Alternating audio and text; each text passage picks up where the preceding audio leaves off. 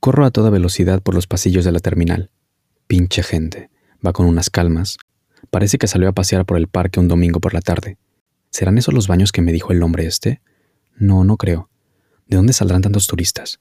Oye, oye, a ti sí te ponía una buena arrastrada, mi amor. ¿De dónde serás? Quítese, señor, que no ve que tengo una verga que encontrar y un vuelo que tomar en menos de 20 minutos. Puerta 61, dijo el tipo este. Creo que después me va a tocar correr en dirección opuesta para llegar al otro lado de la terminal. Pero bueno, ¿qué le vamos a hacer? Una buena verga vale eso y más. Creo que es aquí, puerta 61, que va de remera azul cielo, dice. ¿Será argentino? En la sala no veo a nadie así. Ya no me acuerdo de qué foto de cara me enseñó, pero tenía buena verga. En fin, el baño está ahí al lado, entremos. A la derecha, una fila de lavabos. Un hombre mayor, canoso y algo encorvado en uniforme gris, limpia lentamente los espejos y arrastra su cubeta con todos los utensilios de limpieza. Tiene cara de cansancio. Me mira con ojos sonrientes y me saluda. Buenos días, joven. Buenos días, señor. Me paso al siguiente pasillo paralelo a la fila de lavabos. Ahí están los mingitorios opuestos a las cabinas de WC. Chingada madre, no veo este güey. Le dije que tenía unos minutos nada más. Me la saco, sirve que meo. Me sacudo el pito, Espero un momento. Me la pondré dura mientras, así cuando llegue, vemos que se arma. Pasan dos minutos y yo estoy como pendejo esperando con el pene duro. Ni hablar. Me dispongo a guardármela y correr a mi puerta de embarque cuando entran cuatro hombres negros fuera de este mundo. Van de pants y camisa polo de algún equipo de fútbol juvenil. Tendrán máximo 20 años. Se dicen algo en español. ¿Colombianos, tal vez?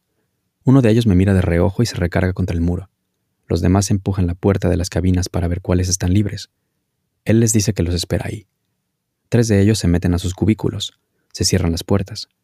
Inmediatamente el que se queda afuera viene y se saca la verga en el migitorio de al lado. Me mira directo a los ojos.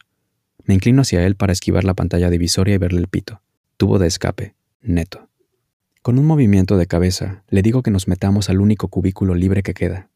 Al fondo del pasillo, el señor de la limpieza está trapeando. Esto tendrá que ser rápido y discreto. Con la mirada, me dice que espere un momento. Va y toca la puerta a sus compañeros. Les dice que va a entrar al baño también y que, cuando salgan, los ve en la puerta de embarque. Le gritan desde dentro que todo bien.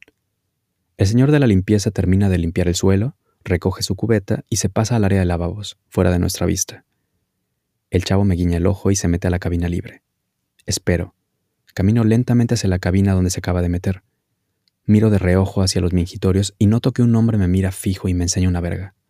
¿De dónde me suenas tú, vergón? Déjame pensar, déjame pensar. Ah, chingar, ¿es el de la remera azul cielo? Cabrón, ¿qué horas son de llegar? Si tampoco tengo tu tiempo, no mames. Además, este güey está más rico que tú. Bye. Siguen llegando hombres a mear. Entre uno y otro que pasa, empujo la puerta entreabierta y entro. Pongo el seguro. Me espera con los pantalones abajo, pero con los calzones blancos todavía puestos. Lo observo mientras dejo mi mochila por un lado. Labios gruesos, mínimo un metro noventa de estatura, culo duro, etc. No hace falta escribir nada porque cualquier cosa que escriba palidecería junto a lo que ven mis ojos. La verga se le va parando y la punta se asoma por debajo del calzón a medida que incrementa su tamaño. No creo que mida menos de 22 centímetros. No creo que pueda metérmela entera. No creo que me importe un carajo si pierdo mi vuelo. Lo beso.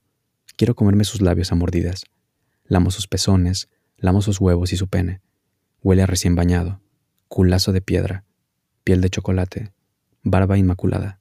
Deslizo mi dedo firme desde su espalda baja a lo largo de su columna hasta su cuello. Lo muerdo. Se inclina y me la come. Me muerde el pecho y me besa otra vez. Nos acariciamos un minuto o dos. Me pregunta si quiero darle mi leche. Le digo que sí. Se la doy sobre su pito. Me la da sobre mis huevos. Lo beso. Me besa el cuello. Le muerdo la oreja. Me dice que se tiene que ir. Coge sus cosas y sale de la cabina. Me incendio. Sonrío mientras me limpio los huevos y la entrepierna de su cemento todavía tibio. Lo huelo. Huele un poco a cloro. Es espeso y abundante. Qué buena manera de empezar un viaje de traba. Verga, ¿qué hora es? No mamar. Corro por la terminal. Corro como nunca. Sujeto mi mochila para que no rebote y salgan mis cosas volando. Corro buscando los huecos por donde esquivar a las hordas de pasajeros torpes que inundan los pasillos. Llego a mi puerta. Está vacía. El vuelo cerró. Me va a dar algo. Ya sé que dije que no creía que me importara un carajo perder el vuelo, pero ¿Cómo le voy a decir a mi cliente que no llego puntual al evento por culpa de una verga de 22 centímetros? Sí, caballero, como le comento, el vuelo cerró hace tres minutos. Híjole, no me diga eso, por favor, tratando de esconder el éxtasis en que me encuentro y mi cuerpo un vibrante de placer. Señorita, lo que pasa es que me entretuve un poco en seguridad, el tráfico, etc. Entiendo, joven, pero sí tendría que pasar al mostrador de atención a clientes para que le emitan ahora sí que lo que viene siendo una nueva reservación con sus respectivos costos. Pongo cara de mortificación y miro a mi alrededor como si me sintiera perdido. Qué rica deslechada, pienso. Suena el radio de la empleada mientras la veo intentar comunicarse con alguien. Sí, tengo aquí un pasajero, Jorgito. ¿Lo pueden dejar abordar todavía o ya no? Afirmativo, pero que corra.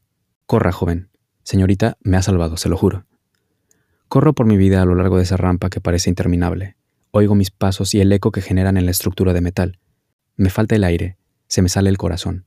Altitud que estrangula. Entro. Bienvenido, señor. Llego a mi asiento. Todos los pasajeros están sentados. Cierran puertas, rodamos a pista y el avión despega con suavidad. Miro debajo la inmensidad de concreto y asfalto que se pierde en el horizonte. Estoy relajado a pesar de la agitación, incrédulo, como si acabase de despertar de un sueño ardiente. Miro los rayos del sol cortar como navajas las montañas en tonos pastel. Cierro los ojos, suspiro. La ciudad se esfuma debajo de las nubes. Desaparezco en las alturas, extático.